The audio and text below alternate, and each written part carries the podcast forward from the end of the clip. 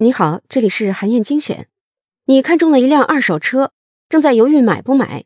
这个时候啊，车主说他因为工作变动，马上呢要去外地，可以忍痛再降价两万块把车卖给你。你会不会马上就买下这辆车呢？很多人啊，可能都会在低价的诱惑之下决定买下这辆车，但是事实上，这极有可能会是一个错误的决策。为什么这么说呢？在《信息背后的信息》这本书里啊。应用行为心理学家马克思·巴泽曼教授就提醒你：如果只关注眼前的信息，就容易掉进无意盲视的陷阱，做出错误的决策。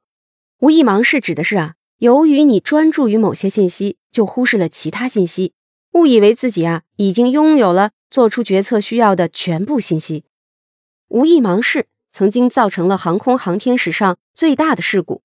你一定知道，一九八六年挑战者号航天飞机爆炸。造成了七名宇航员丧生。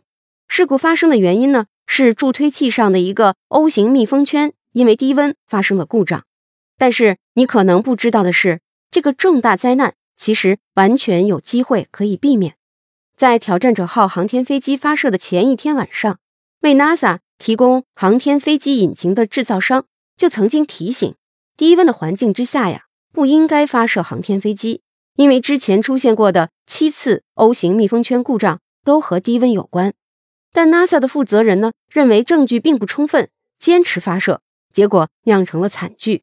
如果 NASA 的负责人当时能够不被按时完成发射任务这个目标完全占据了心智，能够意识到出现了一个非常重要的安全隐患，他们就不会错失确认关键信息的机会，就能预测到。挑战者号发射失败的概率接近百分之百。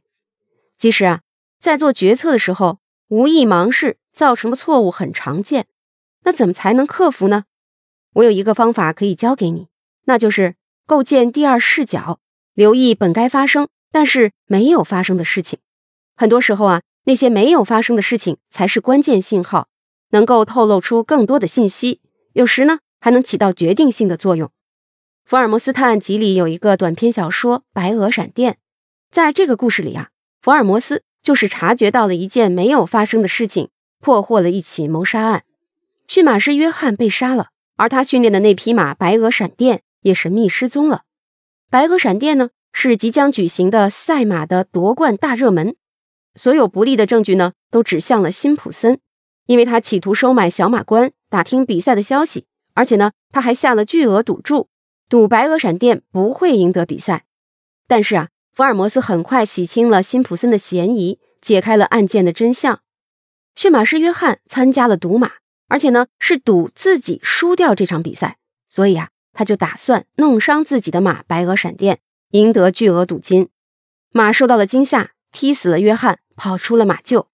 可是福尔摩斯是怎么发现真相的呢？原来呀，他注意到了案发当晚。马厩里的狗没有叫。按理说，如果有陌生人来偷马，狗应该会叫。可是狗没有叫，就说明来到马厩的人是狗很熟悉的，那就只能是约翰本人了。你要学会的呢，就是像福尔摩斯一样思考，不仅要觉察到狗没叫，更关键的是还要搞明白为什么狗没有叫，这样才能识别出信息背后的信息，做出最佳决策。你也可以用这个方法来分析一下。我在音频开头提出的问题：你看中了一辆二手车，还在犹豫买不买。这时候啊，车主说他因为工作变动，马上要去外地，可以再降价两万块把车卖给你。那你会不会马上买下这辆车呢？在你思考这个买不买车决定的时候，就可以这样多想想：如果这辆车的品质很好，卖家又愿意低价成交，那他最合理的做法应该是把这辆超高性价比的车卖给亲戚朋友，他不会首选陌生人。